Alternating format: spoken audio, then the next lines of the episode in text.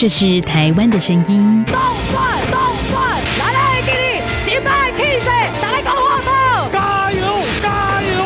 这也是台湾的声音。还有多少声音没有被听见？发噩梦的是遇到自己的朋友、自己一些队友是虐待。未来你打算在台湾定居吗？呃，可以的话当然定居嘛。这边怎么说也是一个民族自由的地方。每个人都有可能变成那小部分人。你没有公益，你不能维护基本的人权，那你就没有完全的安全。在这狂乱的年代，思考让我们自由，就要听晚报，听见新闻之外。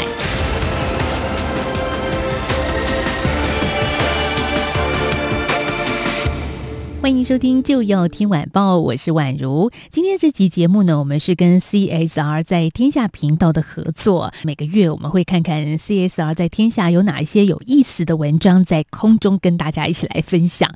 那今天呢，宛如所看到的有一两篇哦，其实是谈到跟日本的高龄化友善环境有关。嗯，高龄化，我想这也是台湾目前正在面临到的问题。那这集节目我们会听到日本它怎么去应对。另外，大家可能比较想象不到的是，日本也有短命线呢。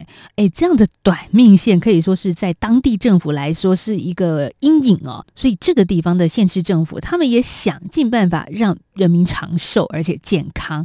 好，这很有意思的故事。今天节目的下半段，我们要跟听众朋友来谈。好，那至于上半段呢，我们则是要关注一下最近的日本新闻哦。二零一一年三月十一号的日本东北外海发生了三一一大地震。那这件事情真的延续影响到现在都快十年了。记得在当时呢，事发之后啊，日本政府向核电厂的周围二十公里圈内的地区发出了避难指示，要十万居民撤离。那今年的三月份，避难指示全部撤除了，但是问题来了，民众还是不敢回家。那现在呢，日本政府推出了一个补助政策啦，就是说如果移居到福岛核一厂的周围，最高可以补助两。两百万日币。换算一下，新台币五十四点一万。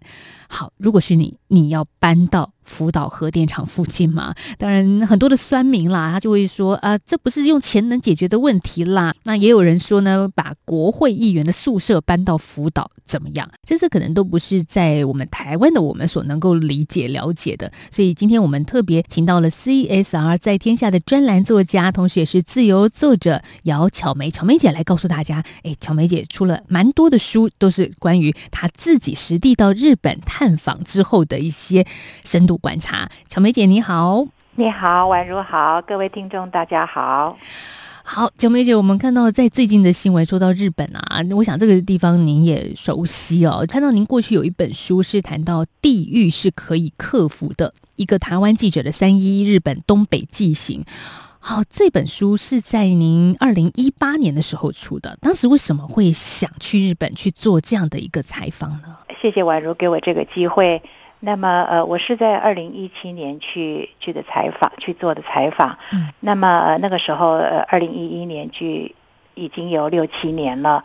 二零一一年那一年，因为我那个时候在淡江大学的进修部兼课，那么我就位于这个等于是淡水河跟这个台湾海峡出海口的，住在这附近。嗯。那学校当晚通知我们说，就二零。一一三一一那天傍晚说不用上课了，那我们当然也很开心了啊，那就可以休息嘛。嗯，那呃就是从那个日本太平洋那边的这个海啸哈，它就是影响到我们这边台湾海峡了。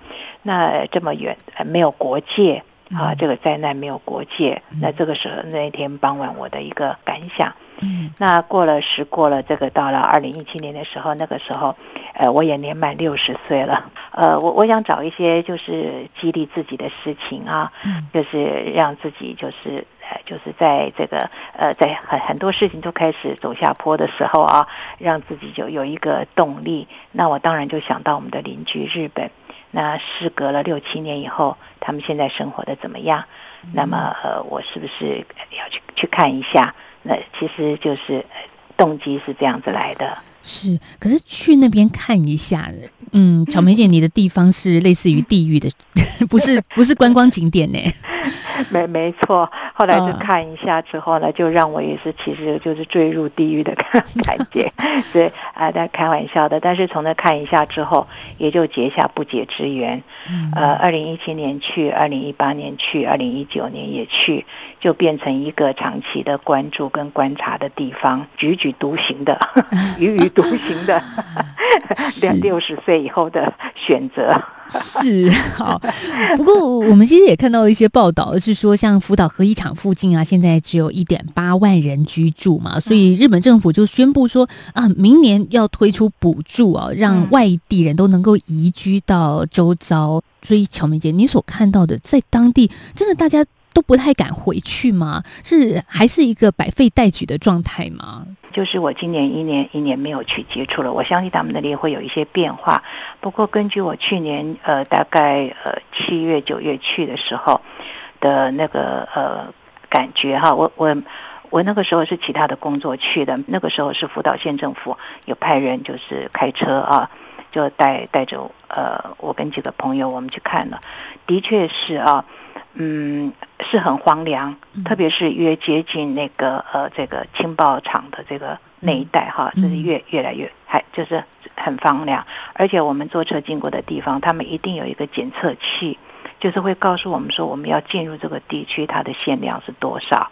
那那种感觉就还是就感觉戒备很森严啦，啊、哦，那然后的确是很荒凉，然后呃没有人住的地方，他们用白色的哈或者栅栏围住哈，特别的就说这个地方已经呃不宜进去哈，然后没有人住了。嗯、那这个辐射这个辐射能的这个后遗症哈，我觉得没有亲临其境哈，真的是很难想象。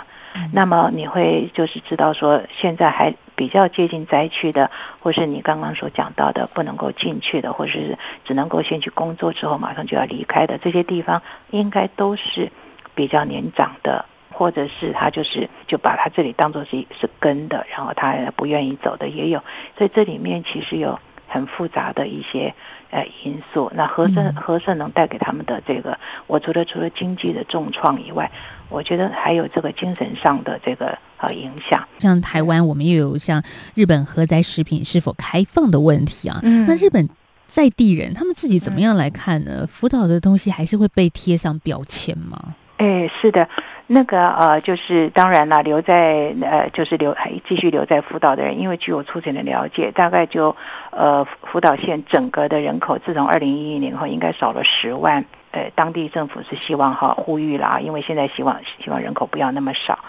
我也我也去了他们的所谓的福岛县农业综合中心安全农业推进部哈，那这个都是当地人啊，那这那我也在现场哈，其实我也观察到他们在怎么样的检测那个食物哈，不管是鱼啊、肉啊、菜啊、水果哈，啊都经过呃就是感觉是蛮严格的把关了，而且当地居民哈，他们就是我相信他们可能是全世界对这个核。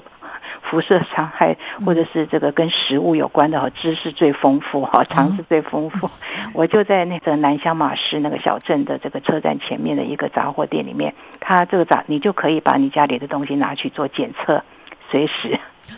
不管是你种的栗子，或者是你家里的木头，或是你的工具，任何木质的东西，或你的，你只要觉得它，你怀疑它有什么问题，都可以拿去检测。那那边的居民都可以跟你谈，侃侃而谈。哎呀，他们家的栗子的这个放射线是多少？家里的没问题，但是他会告诉你说，河川的千万不要吃哦。然后这个森森林里的也不要吃哦，因为它有一些这个放射性物质，虽然有很多种，但其中就是如果把它想的比较严重的，好像色啦哈，金金字边一个颜色的色哈，一三七，它的半衰期就是它，你你沾染到土壤之后，你要等到它比较没有那个伤害的时候，可能要等三十年，所以他会他会说不要吃哦，里面深山里面的蔬菜或者是菌菇类千万不要吃，哎，政府也在极力的鼓吹。巧梅姐，你刚刚说在地人反而比我们更提高警觉，更知道没错，随时要做检测。哇，真的，我觉得人哈，是不是因为住在当地的人越来越更更不怕？我也不知道。总而言之，我们在辅导室的那个。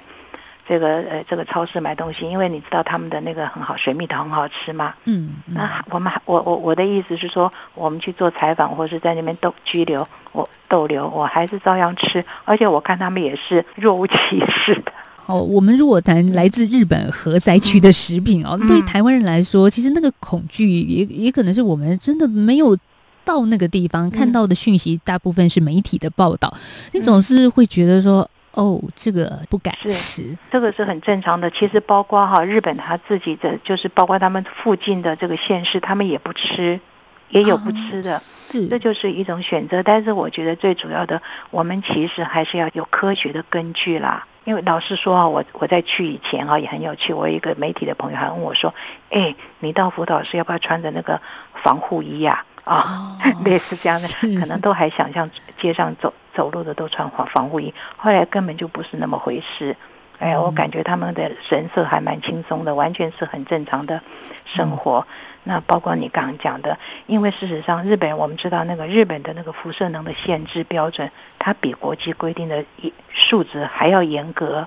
嗯，他自己规定的是比那个国际标准还要严格的，那这个都是呃，我从采访当中，然后从这个比较是权威人士里面所获得的尝试吧。嗯，哎，好，那小梅姐，您的书《地狱是可以克服的》这本书到底怎么去克服呢？因为到现在我们讲到三一一，好像都还是一个抹上了一层这样子的负面恐惧的一个形象啊。嗯是，那就是谢谢宛如像你们这样关心这样的社会议题的人哈，还有我非常高兴，因为这是一个蛮严肃的议题。二零一八年出版之后到现在两年，最近还在版。那虽然册数不是很多，但是我还是很开心。那就是表示说有人对这样严肃议题还是感兴趣。听说这图书馆那边哈，他们就是呃就是购读的这个和数量。那么呃为什么？就是我觉得他山之石可以攻错了，最主要是我其实呃日本我们知道它有一些其实有一些进步的地方，我们还是可以模仿可以学习的哈。我们如果看它的长处的话，那么呃我我我我我是见识到，就是因为我真正的我就是到了现场去，呃透过这个福岛县政府企划科的协助，高端技术、再生能源、再还用机器人、废炉、辐射等污染污这些。这些就是医疗机器研发或者是尖端医疗技术，这些我都是在现场，就是有现场到现场去看，嗯，呃，亲眼看到的。因为他们的这个建筑是事实存在的嘛，他们的研发也是事实存在的。那透过这些这个灾后，他们就是在里面投资的这些设备，呃，这些研发跟灾害有关系的，呃，然后还有。跟呃这这些居民的接触，那我感觉到说他们是有着实的在进行在振兴。那么再举一个最呃这个最近的一个例子，去年九月我去的时候，那个时候两年前我访问了这个再生能源的所长跟副所长，一位是男士，一位是女士，他们都讲到要用地热啊来做这个发电哈，因为他们也是看可不可以慢慢的减少这个核能好发电。那么我去年九月去的时候呢，我在车站哈在。呃，他们的新干线福岛市车站，哎，我就他们就用地热来替代暖气，哦、那这在这在二零一一年以前是没有的。嗯，所以大家也开始去思考，我们对核能的发电仰赖是不是有替代的一些方式？这可能也是我觉得他山之石可以攻错了的其中一部分。不过，我们下个阶段其实也来谈。日本还有一个部分，也是巧梅姐在 CSR 在天下所撰写的稿件内容哦，是说到日本的高龄友善环境，他们怎么样去打造，而且这样打造的过程当中，也可以开创不同的商机。那我们先休息一下，下个阶段我们再来聊。一起听最有 feel 的台湾之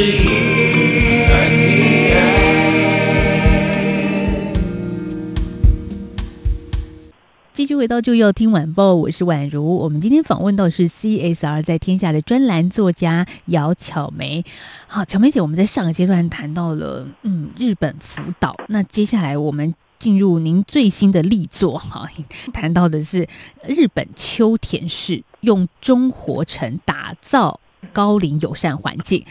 首先看到这篇文章，嗯，会觉得很有意思。就是我们对于这个地方秋田市的了解，是根据过去的一个忠犬八公的一个形象。这这个事情好像也过去被拍成电影嘛，在日本也非常受到大家的瞩目。可是我们对这个区域其实并不是很了解啊。对对，呃，就是因为这个福岛也是算是日本的东北嘛，哈，从东京去的话，福岛县，然后慢慢的我们就会走到这个更北边的地方，包括呃，就是你刚刚提到的这个秋田呐、啊，或是呃，等一下要谈的这个青森哈。嗯、那日本东北其实以前我在念书的时候啦，我的老师因为我是学文学的啦哈，我的老师跟我们说哈，你们如果呃要研究文学的话哈，除了这个所谓接近太平洋这这一区，像那个。东京呐、啊，哈，这个这个比较先先进的哈的那个，或者是比较现代化的地方，但是你们也要了解东北，因为东北的整个风土人情气候都不一样，所以他们表现出来的文学也也是不一样。你如果要了解整个日本文学的话，这让我印象很深刻的。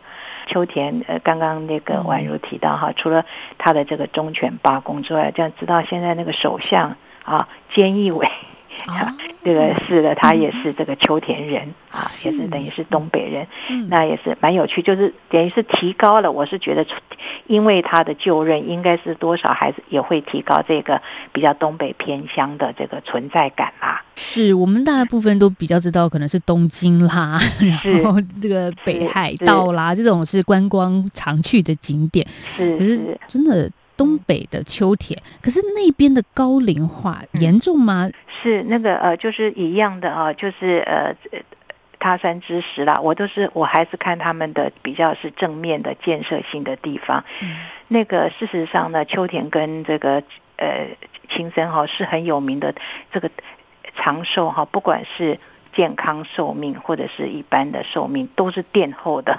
两个县，那殿后怎么办呢？那我们就去看看哈，他们是怎么样的克服哈这个呃这个殿后的这个呃这个位置哈，因为我们知哦，我后来知道，我也是在采访其他的地方之后，像滋贺县哈，因为他们的地点正好啊，资源也比较丰富，地理资源啊哈，各种的经济资源，所以其实哈呃这个健康哈也是跟这个经济的关系是有正。关联的，那我们再看看这个比较后进的地方哈，那原来就是他们那边的，不管是他们的国民所所得，啊，他们那边的地理，呃，他们的那个资源，的确是呃没有这个先进的地方哈，呃，这个好哈，那但是呢，他们就是因为这样哈，所以力争上游了哈。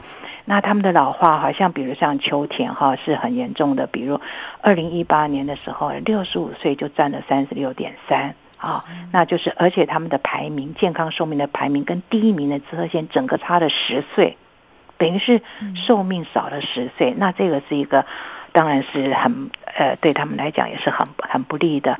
那所以他们也因为这样说力争上游，居然哈，我没有想到。我去，呃，我就是因为其实是透过东京大学高龄研究所的一个教授的介绍，他说你去看看啊，秋田，秋田是很值得去了解的。最主要他，他他非常积极，他们就是在 WHO 哈这个因应全球高龄化趋势，他们就要甄选啊所谓的友善高龄的城市。结果秋田居然是第一名，就是第一个日本首座友善高龄的城市。是的，是是，嗯，好，那这个就让我们很惊艳。对，我印象深刻的地方是哈，这个很可惜被新冠肺炎哈这个打这个打断了。我在他们的车站哈，这个新干线车站看到它是可以直飞我们台湾的。哦，哎，是的，秋田是可以直飞到台北的。嗯，哎，有飞机，一个一个礼拜好像一个班机，这样的植被，比如说我们去秋田，是为什么？商业目的吗？嗯、观光目的吗？嗯，我我觉得哈，越是比较后进的地方哈，他们越想要跟外面的人这个连接，嗯，啊，所以他们的这个意愿很很强烈。是的，秋田呢，因为我们我们在观光，就像你讲的，我们第一次去，通常我们都会去东京啦、大阪啦、哈、京都啦啊，那个福冈啊这一带哈，比较容易去的，就是觉得比较。这个天气也很好哈，你看那那那个像秋田、庆生，他们是哈这个下雪的地方哈，也很冷啊。然后这个那呃，但是像秋田，其实呃秋田的米很好吃，这个庆生的苹果很好吃，对，他们有他们的特色。好，其实现在听。巧梅姐这样讲，大家都只能流口水啦。暂暂时不宜前往，就是我们还没有办法这样好好的旅游。但是今天听您讲，哎，稍微对那个地方有一些些的认识。嗯，不过在秋田这个这个地区来说，嗯、它是一个高龄友善城市。嗯那他怎么做的啊？这个是很厉害的，因为他的这个。嗯这个高龄友善城市城城市哈，其实是很复很繁复的啦啊。那因为他们给我的资料是一叠一叠的啦。Oh. 你要作为一个友善城市，非常的不容易。但是我们台湾哈也很有趣。我们台湾虽然现在还没有像秋田一样的被认可，但是我们也都参加。比如说，它其实整个是它要有八大面向。比如说，你的这个城市是不是坐在你的那个空间，公共空间是不是无障碍、安全？你的大众运输。友善吗？对高龄者，你的住宅，还有社会参与，还有你敬老跟社会融入，还有在，呃，这个银发族的工作跟志愿服务，还有你整个的通讯跟资讯，还有你社区跟健康服务，它是有八大面向，你都要达到相当的标准，你才能够称为所谓的友善高龄城市。WHO 它是有定定规则的。对，可是秋田这地方，就像我们刚刚所说的，它的老化速度在日本是名列前茅，嗯、但是县民大家的寿命却却也是垫后的，这两个实在是很矛盾的一个情况啊。嗯。呃，所谓垫后哈，这里面当然还有他们的生活习惯啦。嗯，等一下我们在谈轻生的时候，就会知道轻生。对，我接下来就是想知道轻生不是呃出苹果嘛？大家对台湾来说是很熟悉的这个地方，原来它的寿命也不是很高啊。是是。那呃，我觉得这里面有一些刚刚，因为我们刚刚在提辅导的时候哈，我们会提到一种其实精神层次的东西。